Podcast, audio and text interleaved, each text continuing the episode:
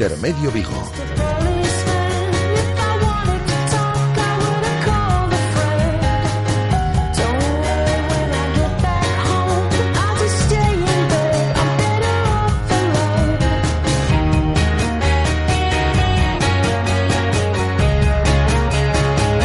Rafa Valero. Hola, ¿qué tal estáis? Muy buenas tardes, son las 19 horas y 4 minutos. Os saludamos desde el 103.5 de la FM, desde el 103.5 desde Radio Marca Vigo y a través de nuestra emisión online para todo el mundo. 22 grados de temperatura en el exterior de nuestros estudios, hace calor, hace bastante calor y tenemos un 44% de humedad. Estas son las previsiones de cara a los próximos días. Seguirá luciendo el sol y aumentarán un poquito las temperaturas. ¿eh? De cara al fin de semana nos iremos a los 23 a 24 grados de máxima, lo cual está muy bien a estas alturas de la año. Un fin de semana en el cual concluye la Liga en la primera división del eh, fútbol español. El Celta concluye la Liga ante el Real Club Deportivo Español, ya sabéis, este próximo eh, sábado a partir de las seis y media de la tarde en el Estadio Municipal de Baleidos. Nada se juega, en este caso el equipo de Eduardo Berizo, mejorar la clasificación si queréis o la puntuación del año pasado y poco más, porque ya no hay opción de llegar a la séptima plaza.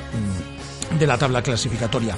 Esta mañana, como todos los días, hemos estado con vosotros entre la una del mediodía y las tres de la tarde. Hemos escuchado, por ejemplo, íntegra la boda de prensa de despedida de Michael Clondelli. Se va un pedazo profesional, un futbolista que lo ha dado todo hasta el último partido, tres temporadas a un altísimo nivel en el Celta y hoy ha comparecido ante los medios de comunicación. Por cierto, primera boda de prensa que en un tanto por ciento muy elevado ha dado en castellano en la mañana del día de hoy. Y el futbolista danés hablaba de sus recuerdos en la ciudad de Vigo, su paso por el Celta a lo largo de estos tres años.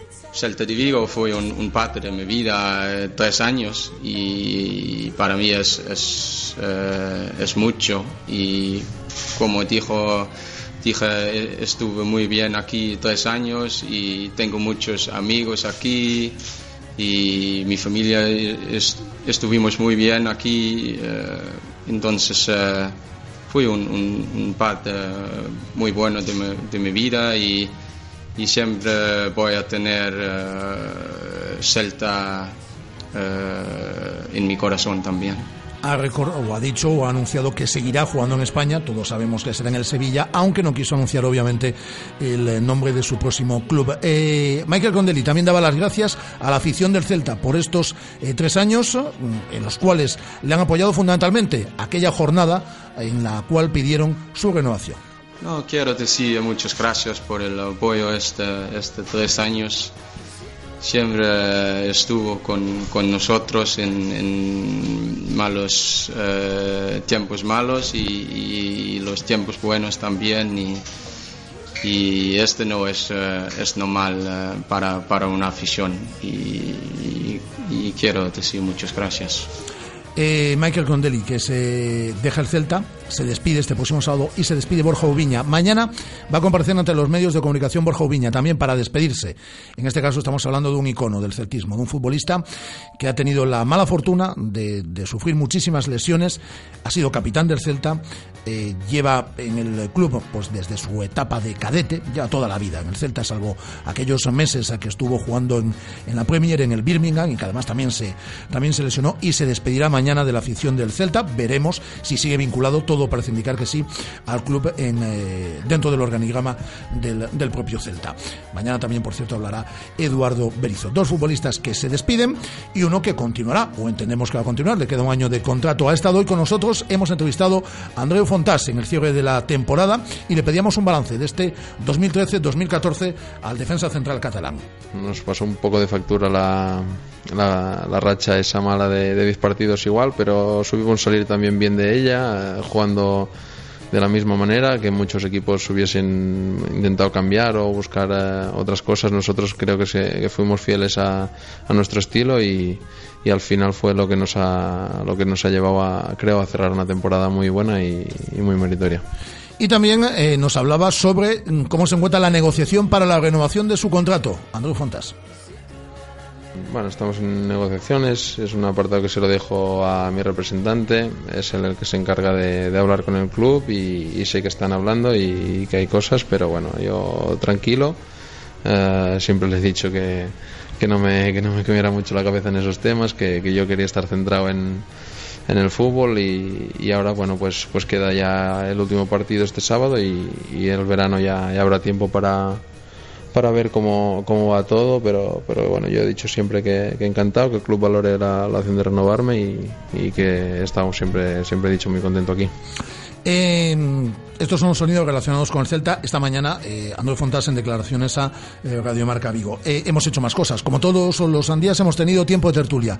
Hoy con José María Rodríguez, José L., redactor jefe del diario Marca, y con José Manuel eh, Albelo, el ex jugador del Celta y hablábamos mucho en ese tiempo de tertulia de la despedida de Michael Condelli y de Borja Oviña. Yo los definiría con, un par de características. Creo que ambos son eh, la, inteligencia eh, puesta sobre el terreno de juego.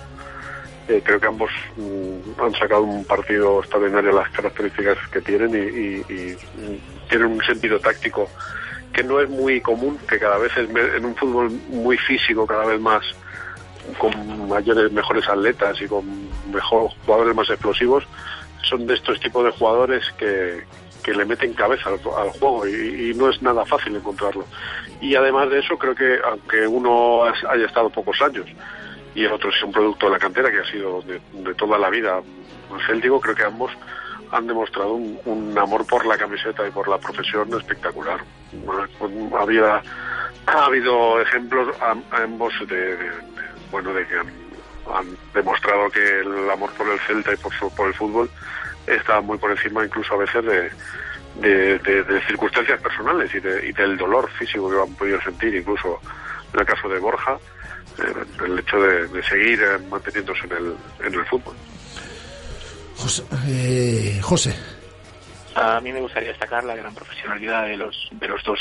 Eh, y, sobre todo el, el amor por, por, sobre todo por este club.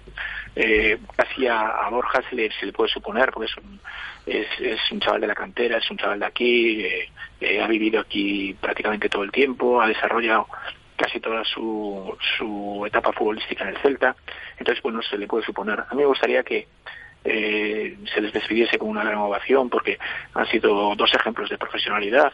Eh, los pocos años que ha estado Crondelli pues también ha demostrado esa esa gran profesionalidad y ese ese amor por el por el club y es una pena que no que no pueda seguir.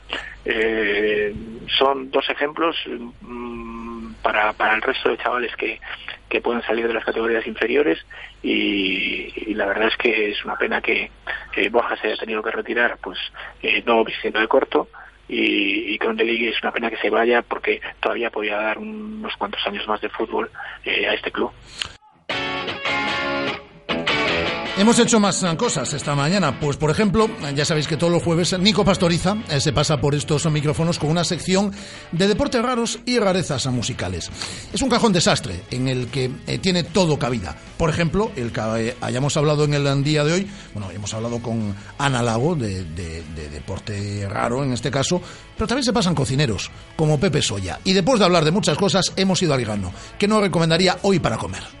Hasta, hasta hace cinco minutos me pillaste, estábamos probando un plato nuevo con vieiras y tamburiñas en donde vamos a hacer muy muy viajera, en donde vamos a hacerle eh, pues hay desde, desde una desde una inspiración japonesa una, otra teníamos una inspiración más africana con harisha, luego teníamos otra con un rollo muy muy gallego que era una versión pues de una empanada y todo va montado sobre una piedra muy grande y te, y te vas y te vas comiendo vieiras tamburiñas que es un rollo muy muy muy gallego y de pronto vas viajando por todo el mundo comiéndote, sabes, otra está marinada solo con cítricos y con yuzu, que es también muy oriental, otra es con una reducción. Bueno, son, son, rollos sí que de pronto... Tú nos lo cuentas, pero ya lo has probado, ¿no? Ya te lo has comido, porque yo estoy aquí, que se me está haciendo la boca. Sí, claro. Bueno, sí, pero nos vemos... No, no, no, no, no, no. Hoy lo estábamos probando y catando que no es comer. Bueno, estamos hablando aquí ya con nuestros invitados, que ahora los vamos a presentar y le vamos a preguntar. Bueno, ya saludamos aquí. Hola Marcos Vázquez, ¿qué tal? Muy buenas. Buenas tardes, ¿qué tal? Marcos Vázquez es un ser querido, uno de los eh, miembros del ADIO y los eh, seres queridos. Ahora vamos a hablar con, con él y vamos a hablar también con Enrique Fernández, que es de aquí, pero es el seleccionador nacional de Corea de, de piragüismo. Hola, ¿qué tal? ¿Cómo estás, Enrique? Hola, muy buenas.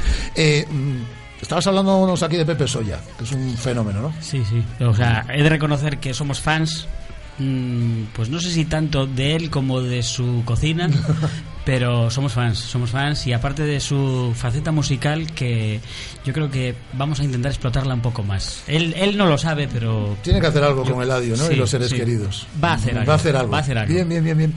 Vamos a quedarnos, ahora estamos ya con vosotros, con un último sonido de esta mañana. Jorge Otero ha firmado una muy buena temporada con el Rápido de Bouzasa. Continuará en el equipo del Baltasar Pujales la próxima temporada. Se lo preguntábamos hoy.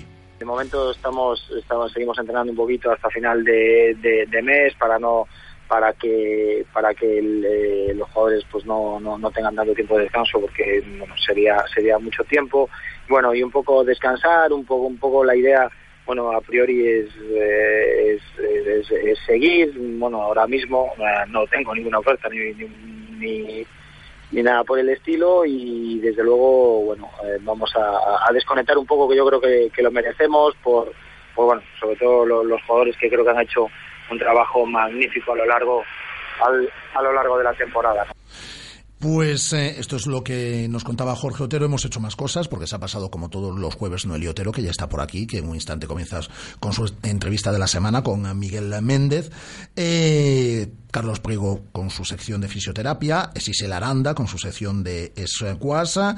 ¿Y mañana qué? Bueno, pues mañana tenemos cantidad de cosas. Tenemos tiempo de tertulia, por ejemplo, va a estar Mauro Picatoste desde Canal Plus. Vamos a escuchar la rueda de prensa de despedida de Borja Ubiña mañana en el Estadio Municipal de Balaídos. Vamos a escuchar a Eduardo Berizo. Como es el jueves, tenemos, como es viernes, ah, tenemos nuevo capítulo de Derby Love, la radionovela escrita para esta radio por Débora Bukusic. Tenemos tiempo de cine con Lucía R. Díaz y vamos a hablar de diferentes equipos de fútbol eh, que tienen partidos importantes este fin de semana. El División de Honor Juvenil del Celta, el Choco con esa fase de ascenso a la segunda división B, el Olivo con la fase de ascenso a la primera división y toda la agenda del fin de semana. Es decir, que tenemos cantidad de cosas mañana desde la una del mediodía y hasta las 3 de la tarde. Ahora son las 19 horas y 16 minutos y tenemos una serie de minutos por delante para hablar de piragüismo. Lo vamos a hacer con Marcos Vázquez y lo vamos a hacer también con Enrique Fernández en estos estudios de Radiomarca Vigo. Radio Marca, la radio que hace afición. Concello de Vigo informa. Xa está aberta a convocatoria do programa de campamentos de verán e actividades juvenis para o 2015. Prazo para o rexistro telemático obrigatorio ata o 27 de maio e presentación de solicitudes do 28 ao 31 de maio. Pode consultar toda a información na Casa da Xuventude ou en verán.xuventudevigo.org. En Lua Gráfica te ofrecemos impresión de catálogos profesionales, folletos publicitarios, carteles, papelería, sobres, carpetas, tarjetas de visita, sellos de caucho, impresión gran formato e impresión digital. Estamos en Vigo, Camiño da Feira número 5 Benbrive. Teléfono 986 26 28 48 y www.luagráfica.com. Lua Gráfica, todo lo que necesites en servicios gráficos. Hola, soy Elena Muñoz, candidata del Partido Popular a la Alcaldía de Vigo. Te propongo un Vigo de 300.000 habitantes, con más personas que vivan e inviertan en Vigo. Te propongo menos impuestos y más empleo, y pagar solo por el agua que se consume. Con ayudas para familias y emprendedores, sin diferencias entre barrios y parroquias. Un Vigo igual para todos. Una ciudad con futuro, transparencia y diálogo. Para conseguir ese Vigo, te pido tu voto el próximo domingo. Vota Partido Popular. Elige Elena Muñoz.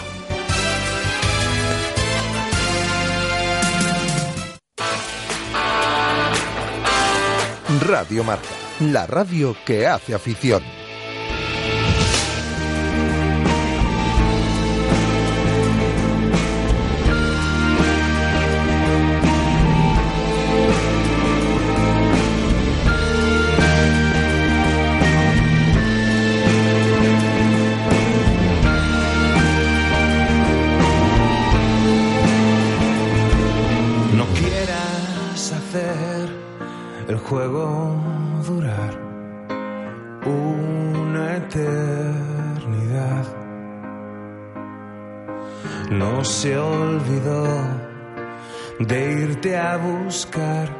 Dicen que ya está impaciente. Si fuimos antes, seremos después.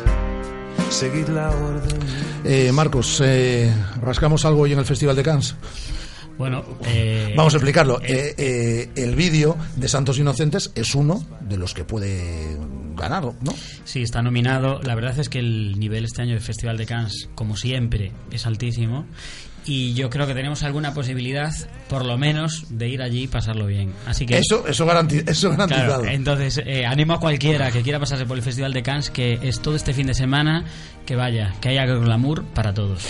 Mañana no quiero desvelarlo porque puede salir como puede no salir, pero mañana espero que tengamos en, nuestro tiempo del mediodía, de 1 a 3, eh, una pedazo sorpresa relacionada con el Festival de Cannes y con uno de los grandes invitados de este año, además de que hablaremos con, con Lucía, con Lucía Díaz, obviamente de ese, de ese festival. Eh, vamos a hablar de piragüismo fundamentalmente, pero tenemos fechas eh, para el lado de los seres queridos. Bueno, vais a Madrid la semana que viene, a lo que es la con Villanueva, a lo que es la presentación de, de Portamérica, a nivel estatal, digamos. Y después tenéis, eh, tocáis en la fábrica en el décimo aniversario, el 5 de junio. El 5 de junio, viernes. y por aquí cerca, Portamérica. Tocamos en el Portamérica, que va a ser un bueno un festivalazo. Eh, tocamos en, en, Madrid la semana que viene y luego tocamos en Granada. Como nos pilla cerca, sí. ¿sabes? Ah, Entonces, y, y bueno, después el verano está todo lleno de festivales hasta septiembre. Pero bueno, sí a corto plazo, el viernes 5 de junio y el 18 de julio en, en el puerto de Moya en Nigrán, el Porto América. Con nada, con Vetusta, con Calle 13, gente que... Bueno, con gente que se merece y con gente que se merece un festival. Claro, claro, como el Adiós de los Seres Queridos. Por ejemplo. Pues yo he conocido esta, esta semana, porque no lo sabía y lo conocí a través de Marcos, que todavía ha practicado piragüismo. Sí, yo practiqué piragüismo muchos años y, y, con, cier y con, cierta intensidad, efectivamente. Y, y durante esa época, en, en, haciendo piragüismo, primero en el Náutico de Vigo y después en el Callatudense, coincidí con nuestro invitado de hoy. Preséntanoslo, tú que lo conoces bien. Es Enrique Fernández, que es de aquí, pero que es el seleccionador claro, nacional de Corea. Enrique Fernández es, eh, bueno, es eh, licenciado en INEF. Después de hacer muchos años piragüismo, eh, pasa a ser parte de la plantilla de la, del equipo nacional de piragüismo en España. Y bueno, le surge esta posibilidad, se le plantean irse a Corea como jefe de la selección coreana en, en unas categorías que son muy interesantes y allá se va. Y lleva dos años en Corea, ya ha conseguido un oro en los Juegos Asiáticos y aquí lo tenemos para que nos lo cuente. ¿Qué tal la experiencia allí, Enrique? Bueno, la verdad es que es, es, toda una experiencia, es toda una experiencia, un cambio cultural muy grande eh, a todos los niveles, deportivo, eh, alimentario, social, a todos los niveles. Es que claro, eh, eh, tú intervenes en la entrevista permanentemente, Marcos, y vosotros sois los que sabéis, llegas de un nivel alto, que es el que tenemos en, eh, en España, en esta zona hay un nivel muy alto dentro de piragüismo, y tienes que enfrentarte a un país en los que prácticamente les tienes que educar, me imagino, ¿no? Y, y, y partir de, de, de, de, una base más, más, más baja, ¿no? Sí, tienes que educar tanto a deportistas como a entrenadores. Eh, a mí me exigían el año pasado, desde el principio, bueno, vamos a fichar un, un entrenador extranjero, entonces vamos a pedir lo máximo. Nada más llegar a, Corea me decían que querían un oro ya en los Juegos Asiáticos y yo un poco sorprendido. A la semana de llegar el presidente de la federación me decía, eh, ¿cómo ves a los chavales? ¿Vamos a conseguir el oro? Y yo, no hemos tocado el agua todavía, no sé cómo palean, las condiciones en invierno allí son un poquito duras, entonces a veces no se puede, no se puede palear. Pero me has dicho de, de, de, de estar paleando con nieve. Sí, sí. Entrenamientos a menos 3, menos... Eh, creo que este año el, el récord, corriendo a las 6 de la mañana, menos 13 grados. Yo fui con barba el año pasado, me acuerdo de que se me congelaba el bigote por la mañana en los entrenamientos y era bueno, sorprendente el frío que hacía. Bueno, pero para eso también hacéis vuestras incursiones europeas, por lo que tengo entendido. Sí, gracias a Dios de vez en cuando nos damos un, un respiro y venimos a, a, Europa a entrenar y competir con deportistas de, de, nivel europeo. Digo un respiro porque para mí eh, siempre agradezco el venir a Europa, volver a comer nuestro pan, nuestra comida típica europea, ya sea española, portuguesa, húngara, pero no asiática. ¿Cómo surge la posibilidad de ir a Corea? Pues yo estaba entrenando en Pontevedra, el equipo nacional sub-23 de canoa, y por tema de, de, subvenciones, hubo un recorte de una subvención, entonces digamos que se disolvió el equipo nacional sub-23 de canoa y me quedé en el paro. Estando en el paro, pues empiezas un poquito a buscar, a ver de qué posibilidades hay, y había una oferta en varias federaciones internacionales, decían que Corea buscaba un entrenador. Y dije yo, bueno, pues Corea busca un entrenador, yo busco trabajo, vamos a intentarlo mandé mi currículum por email y de ahí a un tiempo me, me, respondieron, me dijeron que estaba en la lista definitiva de candidatos, que si seguía dispuesto. Yo dije que sí, que seguía dispuesto, que estaba interesado en irme un añito fuera, a tener una experiencia, a trabajar. un par de semanas más tarde me dijeron, ¿qué, que te vienes? Y yo le dije, sí, bueno, pues en dos semanas tienes que estar aquí. Pues ahí vamos. Eh, ha entrenado Marcos a gente mm, eh, eh, en España en el tiempo que estuvo muy importante. Sí, realmente eh, yo creo que la práctica totalidad de la selección española de canoa actual ya ha pasado por las manos de Quique, o sea que lo que pasa es que bueno, o sea, son gente que ahora tiene 23, 24 años que en su momento estuvo pues en Pontevedra entrenando con él y entrenando con el equipo nacional de canoa sub-23, o sea que y tan importante. O sea que, bueno, yo creo que es, por lo menos para los coreanos, es una garantía. Tienen, eh, eh, lo que está garantizado es que van a aprender mucho. Eso espero, eso espero. Y evolucionar, ¿no? La verdad que yo... Lo he visto durante estos dos años, porque yo creo que estas cosas cuando coges a, a selecciones a, a inferiores tienes que ver, ¿no? La, o tienes que notar la, la, la, la evolución. Tú- me imagino que eso sí lo has percibido ya eh, cuando llevas ya un tiempo, como son dos años allí, ¿no? Sí, eh, yo estoy especializado en el hombre kayak, eh, la categoría de, de 1000 metros y 200, pero fundamentalmente en el 200. El 200 es una distancia muy explosiva, muy rápida, y en la que es muy difícil mejorar. Eh, sacar dos, tres décimas es un trabajo de años. Y bueno, conmigo tengo un deportista allí, eh, el nombre es un poco curioso, Cho Kwang Hee. Casi todos los nombres son bastante curiosos para los europeos y al principio muy difíciles de aprender. Y de hace dos años a esta parte bueno, sufrió, digamos que un salto cualitativo. Estaba, tenía sus mejores tiempos rondando los 35-9, 35 segundos, eh, 9 décimas. Y el año pasado eh, tuvimos un. Bueno, con, con viento a favor hicimos un 34, pero eso yo no lo cuento. Eh, pero con buenas condiciones hicimos un 35-1 y ya estamos hablando de buenos tiempos a nivel internacional. ¿Cómo te defiendes con el idioma?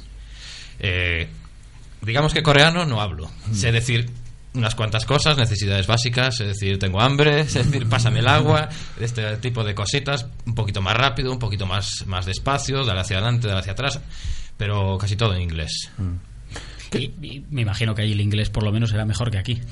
Eh, eso, eso pensaba yo, pero luego me explicaron que allí hablan conglis igual que aquí hablamos spanglish. No, Entonces, Conglis. digamos que hacemos, una, ha- hacemos unos buenos cócteles de, de- de inglés. ¿Qué preguntar más? Ocurre? No, le- se me ocurría preguntar por planes a largo plazo dentro de la selección coreana. Si existe eso, tal y como está- existe en España hoy en día, que es a largo plazo es para los próximos tres meses. Sí, efectivamente. eh, les cuesta mucho pensar más allá del siguiente objetivo. Sí, el objetivo es el mundial de este verano. Eh, bueno, a mí me han planteado este año, eh, eh, me han puesto de objetivo conseguir una plaza para las Olimpiadas. Es un objetivo mm, un poquito ambicioso, llevan muchos años Corea sin, sin conseguir una plaza directa para las Olimpiadas. Y la primera oportunidad la tenemos en el Campeonato del Mundo. Yo soy consciente que el Campeonato del Mundo es muy, muy, muy difícil. Tenemos que pelear por las ocho primeras plazas y por ahora estamos eh, cerquita, pero no, no, no estamos en las ocho primeras plazas. Sin embargo, a final, de, a final de temporada, en noviembre, tenemos el Campeonato Asiático, donde hay una sola plaza para toda Asia, y esa plaza sí que creo que tenemos bastantes posibilidades. O sea que vamos a, a darlo todo en el Campeonato del Mundo y en el Campeonato Asiático. Dices que agradeces volver a Europa cuando puedes, ¿no? Y cuando estás aquí en casa, va mucho mejor.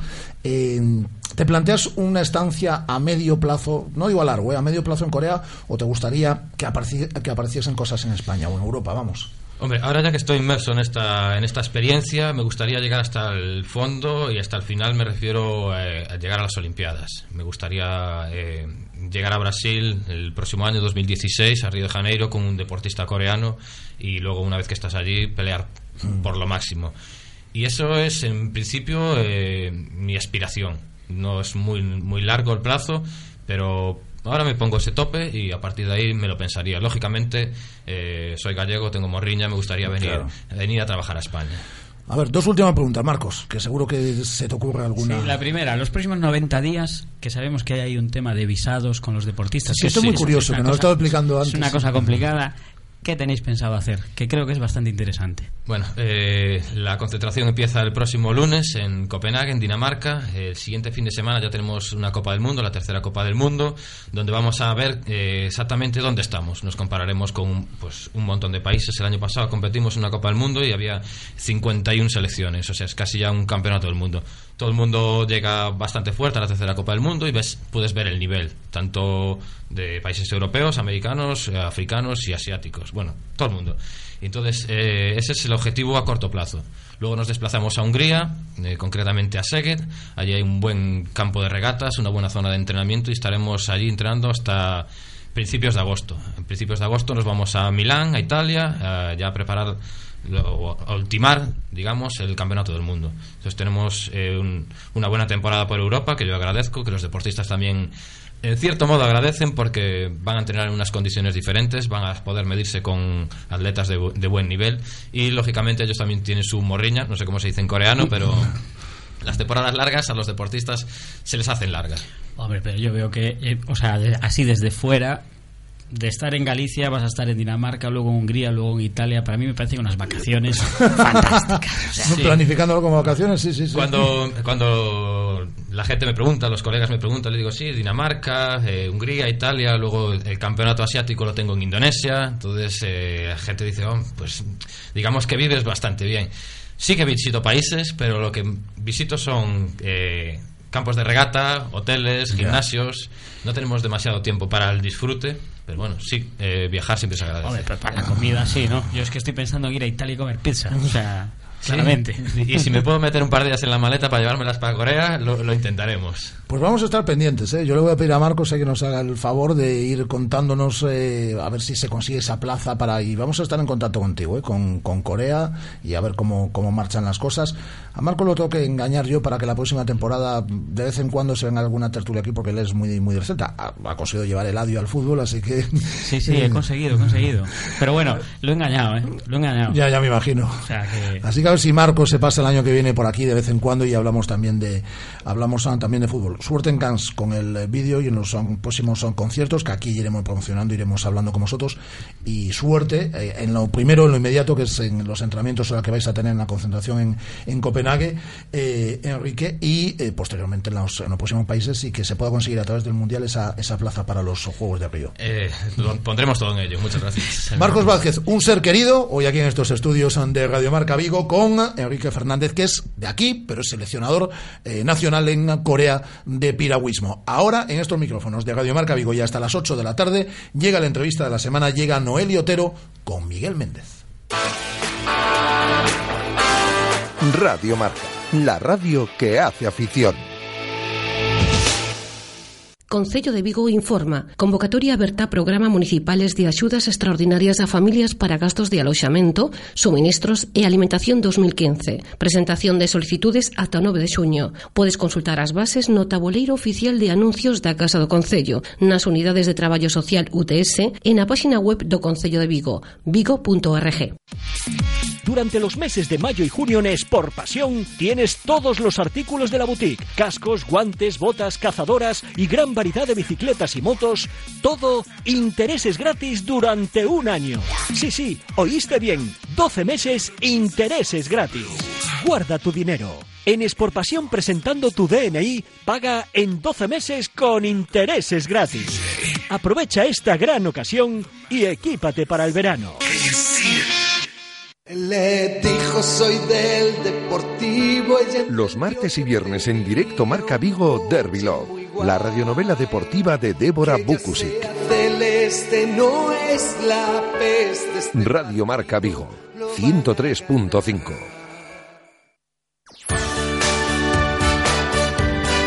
Radio Marca, la radio que hace afición.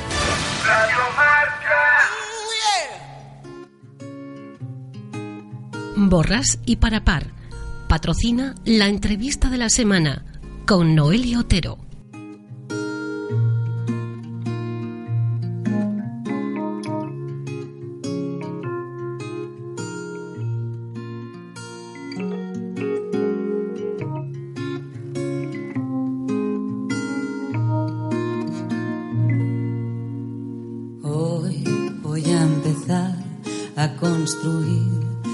Casa donde estaré para toda la vida. Voy a recorrer esta ciudad, voy a llegar hasta el mar. El mar me cura la herida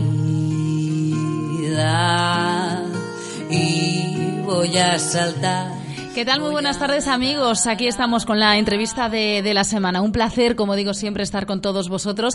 Y los que nos sigáis a través de Twitter, los que sigáis Radio Marca a través de Twitter, enseguida tendréis la foto que nos ha sacado el maestro Rafa Valero a mi invitado y a mí. Pero tengo dos invitados por el precio de uno. Soy una afortunada porque nuestro entrenador de básquet en estos momentos más internacional, digamos, eh, viene acompañado por una chica muy, muy guapa que vais a poder ver en esa foto. Miguel Méndez, Mister, ¿qué tal? ¿Cuánto tiempo, eh? Muy buenas tardes, ¿cuánto tiempo, sí? ¿Cuánto tiempo sin saludarnos en las ondas, sin vernos? Y bueno, cuando Rafa Valero me decía, va a estar por aquí una temporadita, y digo, bueno, pues lo enganchamos, claro, seguro, seguro porque bueno, yo recuerdo que mis primeras entrevistas en la radio cuando me tocaba hablar de deporte y hacer un fin de semana un programa de, deporte, como yo no soy periodista propiamente y estrictamente deportiva, decía, ¿quién voy a llamar que me va a hablar estupendamente, que me va a entender, eh, que me va a atender con toda la disposición del mundo y como yo creo que lo pensamos muchos periodistas, ahí estaba Miguel Méndez, siempre cogiendo el teléfono y siempre además dando unas entrevistas fantásticas, así que bueno, yo creo que eso va forjando un cariño y un respeto, ¿no? Que te tiene yo creo que prácticamente todo la profesión, ¿no? Muchas gracias, qué, recibimiento. Me estoy poniendo colorado ya. Eh, muchas gracias por tus palabras, pero sí que sí que he estado siempre muy cómodo aquí en mi, en mi ciudad y, bueno, conviviendo tanto con todos vosotros, pues eh, el día a día se hace mucho más fácil. Bueno, ahora te tenemos lejos, te han podido escuchar todos los oyentes de, esta casa de Radio Marca Vigo, eh, bueno, pues eh, valorar ese nuevo triplete en Italia con el esquío, la Copa, la Liga, la Eurocopa, si no me equivoco, no, no es la Supercopa, la Supercopa que me dice mi marido, que es el que entiende bien de baloncesto también. Supercopa, no digas Eurocopa. la Supercopa, otro año más, todo, todo un éxito. Y bueno, mm, te has traído todos esos títulos a casa para, para descansar, que ya es lo, lo que tocaba, ¿no? Te hemos escuchado hablar de lo nuevo, pero ahora vamos a repasar un poco toda la trayectoria, pero empezamos precisamente, Miguel, por, por esto último, ¿no? Bueno, pues la verdad es que ha sido un año un año fantástico, ¿no? Incluso más que el primero, porque el primero me encontré pues un equipo hecho, un equipo como, como es Esquí, un equipo muy veterano, con jugadoras de algunas de 34, 35 años y, y, bueno, este segundo año sí se ha iniciado un cambio un poco más a mi estilo, ¿no? Un poco intentando buscar ese tipo de jugadoras que puedan estar más años en el club, jugadoras jóvenes y dándole mucha responsabilidad a estas, ¿no? Y esto para mí, además de, competir y volver a estar en finales, intentar ganar las finales, pues ayudar a, jóvenes jugadoras a, colocarse en la élite y, a empujar, pues para mí es un aliciente, un aliciente más y este año he disfrutado mucho. Eres toda una eminencia en esta ciudad eh, italiana. Eh, me estabas comentando ahora que, bueno, te tomas un café y no sabes quién, pero te han invitado, eh, comes y de repente te dicen que tal persona te, ha invitado, que te paran por la calle y que, bueno, te sientes querido, ¿no? y muy reconocido allí bueno, lo, valoro mucho y, también, pero bueno, con los pies en el suelo, en el sentido de que es un, si en dos años hemos ganado los seis títulos, todos los títulos que se pueden ganar, pues bueno, pues es, es normal el cierto aprecio y cierto cariño, pero sé que esto rápidamente se vuelve a lo contrario si, si se empata alguna vez, ¿no? Eh, lo que sí es verdad es que Esquivo es una ciudad del norte, es una ciudad muy, eh, una ciudad pequeña de 33.000 habitantes, eh, bueno, con el público del baloncesto, eh, digamos que el baloncesto es el deporte, el deporte rey allí, ¿no? El deporte que siempre llena el pabellón y, y, el tipo de, de, tifosi que van al, al, baloncesto, pues es algo muy familiar, ¿no? Van desde los abuelos hasta los hijos y, y, muchos chicos pequeños que están en lo, que se llama la curva, ¿no? Que, que, son más, bueno, con más holgorio y más tal, pero es, es, algo muy familiar, por lo tanto en el, en el pueblo sí que, en la ciudad sí que nos conocemos, nos conocemos todos, o mucha gente te conoce y, y el día a día es, es muy fácil. Es el equipo puntero, el equipo líder, lo que sí eh, has conocido allí la presión de, de, que prácticamente ganar también es una, una exigencia, ¿no? Y bueno, aunque has entrenado en grandes equipos, eh, esto era algo nuevo para ti. Sí, sí, yo desde que desde que he llegado he notado, digamos, esa presión, ¿no? Esa presión de que, de que llegar a las finales es, es obligado y una vez que estás a las finales ganarla es, es, es, importante, ¿no? Eh, ahora mismo somos el equipo más potente allí, aunque hay dos o tres equipos pues muy empujantes y el equipo contra el que jugamos la, final este año y la final de Copa también es un equipo muy bueno con un gran presupuesto también con muy buenas jugadoras y es el equipo que está intentando bueno pues subirse subirse ahí no pero yo creo que lo más difícil que hay en el deporte en cualquier deporte es, ganar cuando, cuando ya has ganado, ¿no? Dice siempre Lucas Mondelo, nuestro seleccionador femenino, que el primer paso hacia, hacia el fracaso es el éxito, ¿no? Después, de, después de tener un éxito no es fácil. Y, y, tener jugadoras además así, algunas han ganado 8 o 10 escudetos o bueno, tienen un currículum tremendo, pues eh, tener la, la, el hambre, digamos, de, de, sacrificarse y de, bueno, y de volver a estar ahí no, no es fácil.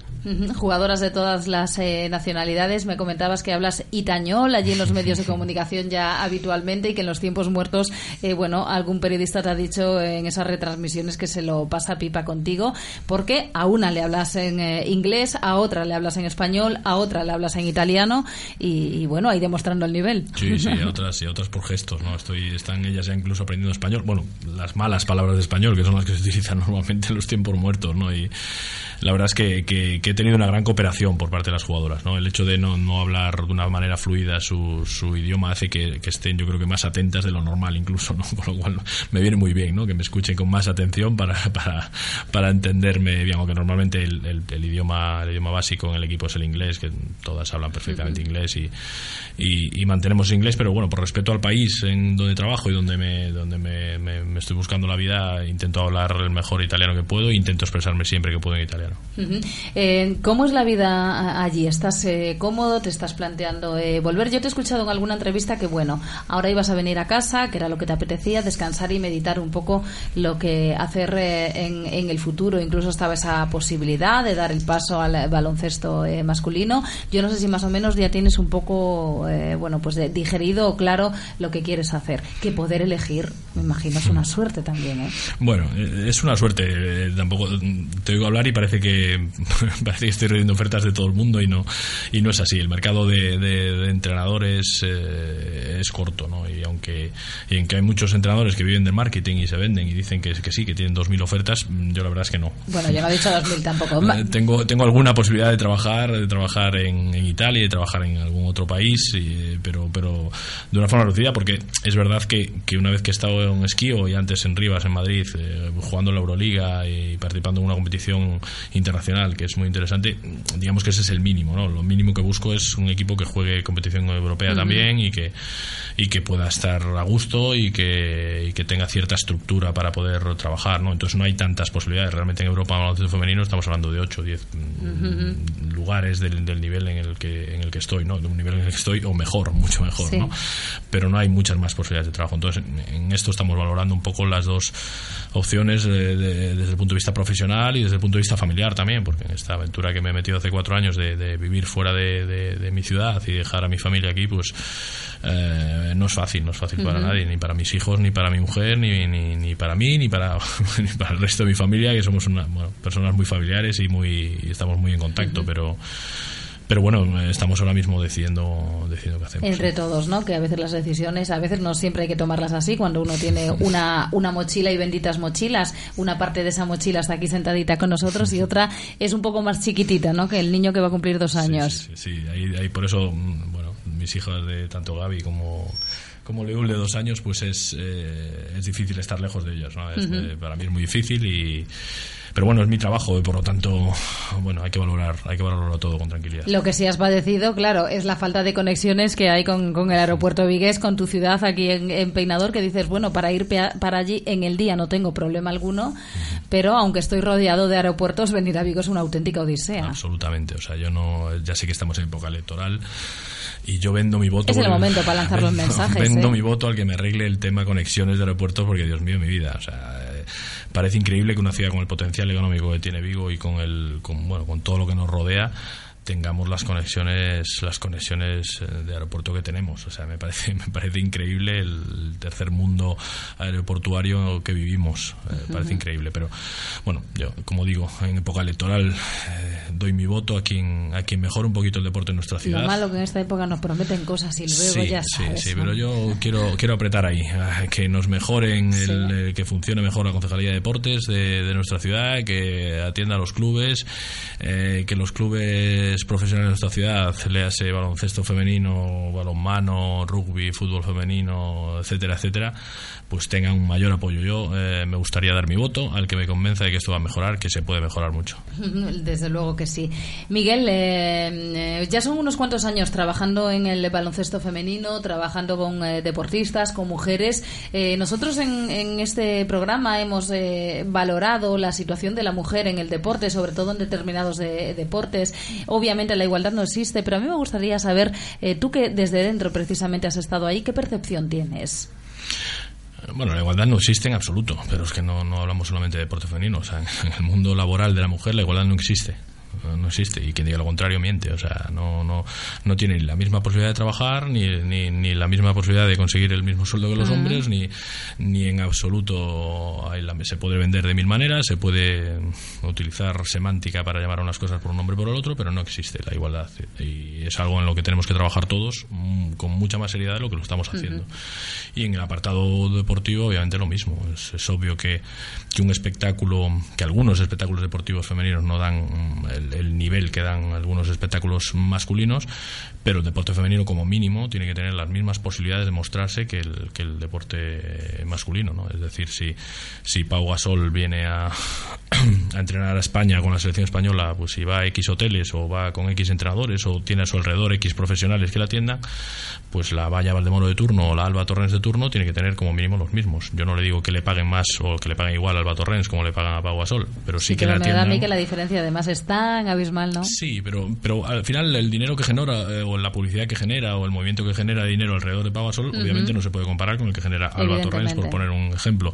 Pero sí creo que se merece la misma atención profesional que se merece, eh, y esto es lo que está fallando. O sea, no tienen ni los mismos médicos, ni los mismos fisios, ni eh, estamos a otro nivel. Y el fútbol femenino me parece que será lo mismo. Y en todo el deporte femenino me parece que será lo mismo. ¿no? Y hay, hay pocos deportes que se pueden igualar en cuanto a espectacularidad, en cuanto a, a, vivir en los medios como, como, el masculino. El tenis, por ejemplo, puede ser uno, o el atletismo puede ser, puede ser otro, o, por ejemplo en Italia el, el vóley es, bastante equiparable el femenino al masculino, pero son pocos, pocos ejemplos. Eh, en la temporada 99-2000, si no me equivoco, eh, bueno, pues aterrizas ahí en el Celta cuando es destituida la, entrenadora, empieza esa, esa carrera que decíamos eh, al principio, nos ha dado a todos tantas alegrías y una relación muy especial contigo, pero ¿cómo llegas tú al baloncesto femenino?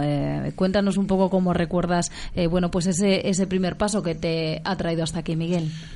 Bueno, pues a nivel profesional el baloncesto femenino llegó un poco por casualidad, en el, sentido que yo estaba trabajando masculino en el, en el, equipo de Liga EVA, que por aquel entonces era la segunda división del, del país, ahora mismo la cuarta o la quinta.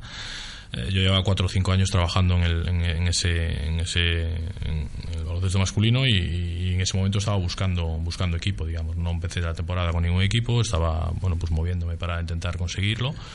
Y en enero vino pues la llamada de Paco Araujo, que además recuerdo que estaba viendo un partido de rugby, que soy muy aficionado con, mi mujer. ¿Tu mujer jugó al rugby? Mi mujer jugó al rugby, sí, muchos años. Luego me lo cuentas. y estaba con ella pues viendo un partido un domingo por la mañana, a una y media, dos de la tarde, y, me llamó Paco, oye, ¿podemos hablar? Y oye, sí, quedamos mañana, tal, nos vemos. Y dice, no, no, ahora estoy en el despacho, si te puedes venir para aquí. Y me acuerdo que me cogí el coche, dejé a mi mujer colocada con alguien, no me acuerdo con quién, y, bajé al despacho, allí estaba pues, José Manuel, José Manuel Carvalho, estaba Paco y estaba, estaba Camilo, y, y bueno, y allí hablamos y ahí nació el, nació el tema, nació el vínculo. Nació el tema, ese año fue esa temporada fantástica, pero la siguiente estuvo marcada precisamente, hablabas de José Manuel Carballo y de, y de Camilo, por ese trágico accidente de, de, coche, ¿no? que me imagino que fue tremendo vivirlo desde dentro, desde el club. Bueno, yo creo que cambió, cambió todo, ¿no? Ese día cambió todo a nivel personal, para, sobre todo para algunas personas del club que estaban muy, muy ligadas a, a nivel de amistad, de afectividad con, con, con, los dos, no tanto mi persona porque acaba uh -huh. prácticamente de conocerles, eh, pero por ejemplo para Paco Arojo sí fue un golpe muy muy muy fuerte y para Rosa para la bueno gente que estaba muy cercana a ellos y yo creo que cambió todo en ese momento ¿no? en aquel momento pues sí en muchas palabras de ánimo de consuelo y de bueno, de promesas, entre comillas, de apoyo, eh, eh, que al final, con el paso de los meses, eh, se quedan en nada, ¿no? Y, y, y, Paco Araujo en primera persona y toda la gente del club sufrió mucho para seguir adelante, ¿no? Aparte de la pérdida importantísima a nivel afectivo, pues la, la, la pérdida que para el club significó. Uh -huh. eh, hubo un momento después, eh, creo que más o menos por la temporada 2004-2005, que dejas el cargo, te conviertes en, en director eh, deportivo, director técnico, pero después vuelves de nuevo al, al banquillo. Sí, bueno, hubo, hubo, unos meses en los que estuve en otro club, en Burgos. Me dejé, pensamos que era el momento de cambiar el, bueno, de cambiar de entrenador y tuve una oferta para irme a Francia a, entrenar, entonces dejé, digamos, el Celta y, y fui a, en busca de esa oferta. A finales de junio, cuando fui a Francia a firmar, a, cerca de cerca de Marsella a un, a un, equipo de allí, pues eh, no me convalidaron la titulación, la titulación española, que es la misma que tengo ahora, pues la, la, máxima titulación española no era eh, convalidable en Francia y, el contrato no se pudo llevar a cabo. Entonces, eh, a finales de junio me quedé así un poquito así, fue cuando llegó una oferta de Burgos, de un equipo de primera división de allí, y soy entrenador, pues voy para allá, aunque me habían avisado que no era el, el sitio ideal en cuanto al club y tal, y la verdad es que en mes y medio me volví, llegué a acuerdo con el club y, y, y volvimos, ¿no? Volví a trabajar en el club a partir de enero, como en las categorías inferiores, ayudando un poco a la organización. No sé si se puede llamar dirección deportiva, pero bueno, ayudando un poco al club que, con el que había trabajado, sí. Y luego eh, vuelves como entrenador y a partir de ahí una, una etapa fantástica. Bueno, también como, como el anterior. Yo no sé qué significa el, el Celta, el Bosco para ti. Bueno, pues el Celta es, eh, digamos, la, mi, mi, mi, mi, irrupción en el baloncesto profesional, ¿no? Había estado en el masculino en, segunda división, digamos, en lo que ahora es la Leporo, pero realmente un club eh, estructurado, un club que te da opción de, de, conseguir títulos, de jugar finales y, y, con una estructura profesional, pues, pues fue, digamos, mi presentación, me dio la oportunidad eh, de, llegar a la selección española, de trabajar en el gabinete técnico de la federación, de, acudir como profesor a cursos nacional, a, bueno, a dar conferencias, clinics, etcétera. Digamos que fue mi presentación en el, en el mundo en el mundo profesional, ¿no? Y, y, la verdad es que bueno, pues, con, todo el cariño del mundo el, celeste lo, lo sigo y, y, bueno, todas las personas que, que se han quedado ahí, que son muchas de ellas son con las que con las que empecé, empezando por por Paco, con el presidente, con el que tengo una, una muy buena relación. Te decía antes, te preguntaré luego por lo de tu mujer. Me decías que eras aficionado al rugby, yo algo sabía, algo me sonaba de que ella había jugado al rugby. Eh, ¿La conociste porque eras, eh, la conociste porque eras aficionado al rugby o eh, fue a raíz de eso que surgió un poco el gusto por el deporte? Es que en esta pregunta, en esta entrevista yo pregunto cosas íntimas, así que a veces no te preguntan habitualmente. Esto, sé que es muy personal, pero nuestra nuestra relación somos de, conocidos de siempre, desde pequeñitos, ¿no? Desde pequeñitos, desde 14, 15 años. Ya, ya nos conocíamos en el colegio, con el tema del baloncesto y sí, desde de toda la vida. Desde siempre, toda la vida, sí. ¿Cuántos años han pasado desde que pues más o menos? Cumplí, he cumplido 48 años ahora, pues desde los 14, 15, calcula. Toda una vida, qué maravilla. Bueno, vamos a hacer un pequeño alto y a la vuelta lo que hacemos es pedir un poco de música, de la que sé que le gusta a Miguel Méndez. Así que nos mováis. Radio Marca, la radio que hace afición.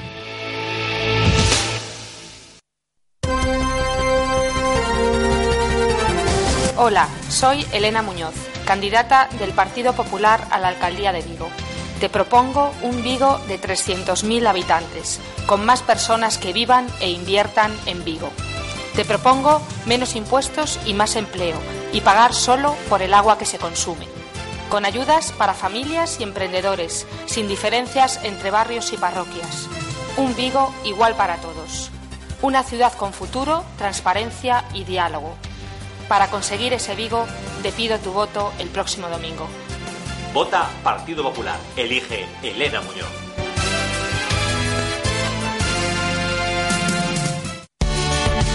Clínica de Fisioterapia y Osteopatía, Sanare. Especialistas en lesiones deportivas, problemas de hombro y cervicalgia. Asignado como centro oficial Indiva en Vigo. El método elegido por Nadal, Contador, Gómez Noya o Falcao, entre otros, para recuperarse de sus lesiones. Clínica Sanade, consulta gratuita para los oyentes de Radio Marca. Visítanos en María Verdiales 37 o llámanos al 886 11 53 61. Concello de Vigo informa. Convocatoria aberta a programa municipales de axudas extraordinarias a familias para gastos de aloxamento, suministros e alimentación 2015. Presentación de solicitudes ata o 9 de xuño. Podes consultar as bases no tabuleiro oficial de anuncios da Casa do Concello, nas unidades de traballo social UTS e na páxina web do Concello de Vigo, vigo.org. Radio Marca, la radio que hace afición.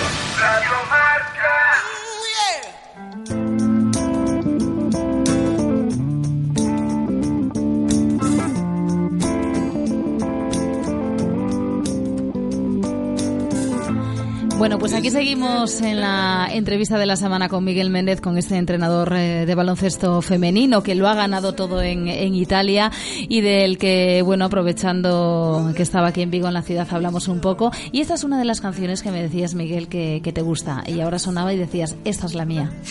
sí, bueno, la verdad no soy muy ni, ni, ni mitómano, ni, ni, ni, especialmente tengo una canción, ni tenemos con mi mujer una canción, ni nada por el estilo, pero sí, sí son canciones. Soy bastante antiguo en esto, ¿no? Es una canción muy antigua. Pero, Un clasicazo. Pero, eso es, pero sí que sí hay canciones que me gustan más que otras, ¿no? Y, y escucho música de, pues, de todo tipo, escucho, escucho la verdad mucho más la radio que música, ¿no? Mm. Mucho más.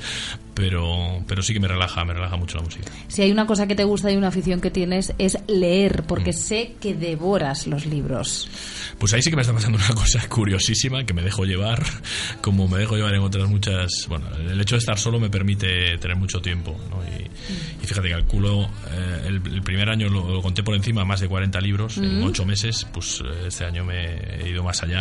Sí. Eh, pues a Vaya. veces, a veces dos, tres, eh, cuatro cada. Al tiempo cada los lees. días. Y los leo al tiempo, sí. Leo al tiempo porque los leo muy variados. Y entonces tengo uno pues en la mochila cuando estoy fuera de casa, tengo otro en casa en la mesilla, otro voy variando y voy saltando de tema a tema. Me está pasando así una cosa muy curiosa, que cualquier tema de conversación que sale, pues lo enlazo, ¿no? O sea, lo- pues el último que he leído, pues los de Rosa Montero, de, el último que he salido de, de la detective de, de Bruna Husky, pues hablando un poco de la película Blade Runner con mi compañero, con mi ayudante, no sé cómo decía, pues de ahí me pasaba a- Ujú. a, a leer esto, ¿no? O he leído sobre la Primera Guerra Mundial porque surgió una conversación, o he leído sobre las guerras púnicas y Escipión el africano, pues me he leído algo también porque surgió una conversación. Ujú. y- Bueno, me gusta leer Mm. también todo tipo de libros y se aprenden muchas cosas, obviamente, que parece, bueno, eh, un topicazo, pero es que, es que es cierto. Y bueno, además así transmites la lectura, cuando un padre es aficionado a la lectura, a los hijos, lo que sí has transmitido es el deporte, porque eh, Gaby practica cinco, me decías antes, por lo menos, y me estaba contando ella ahora que todavía hoy creo que no se va a atrever a hablar por la radio, pero ya le, eh,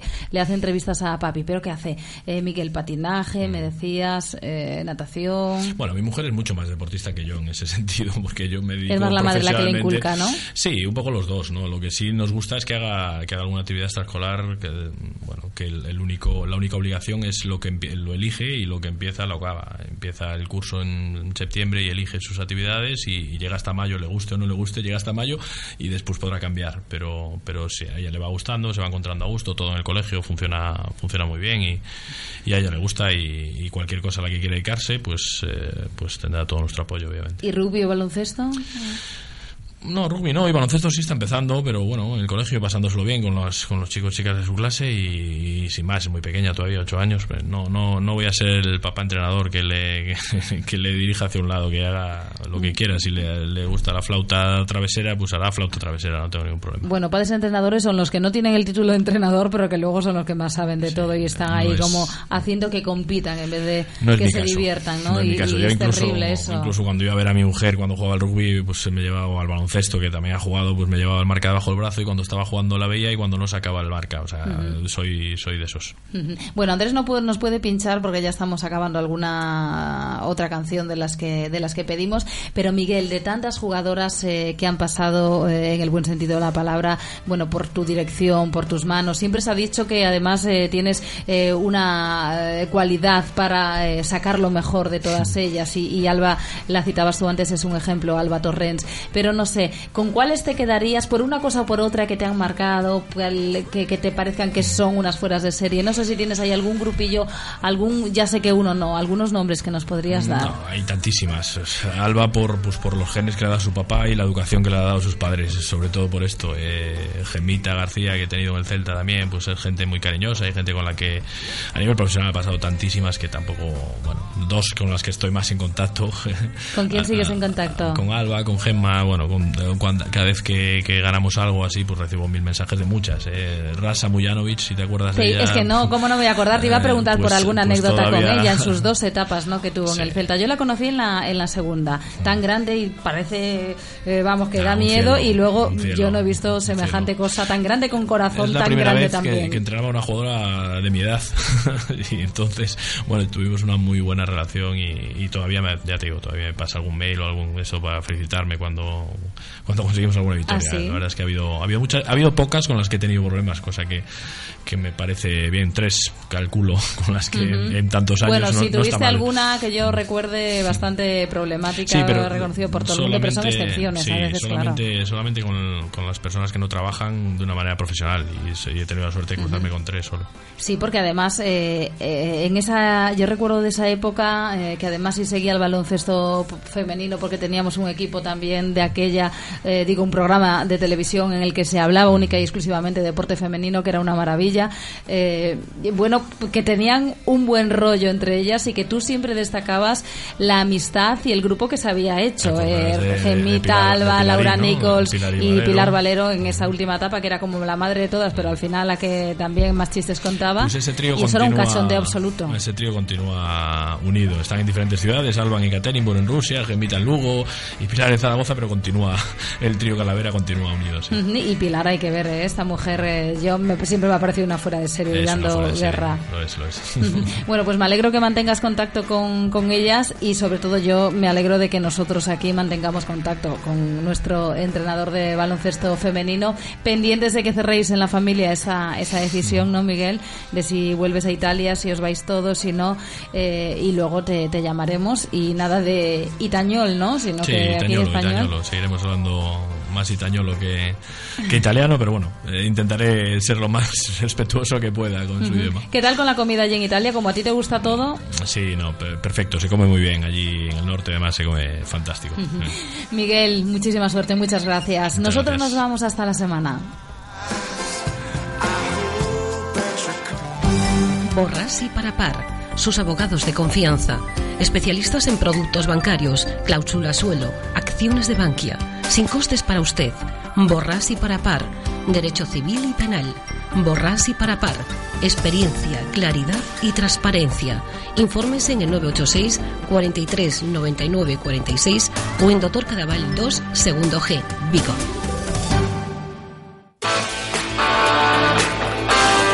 Radio Marca, la radio que hace afición.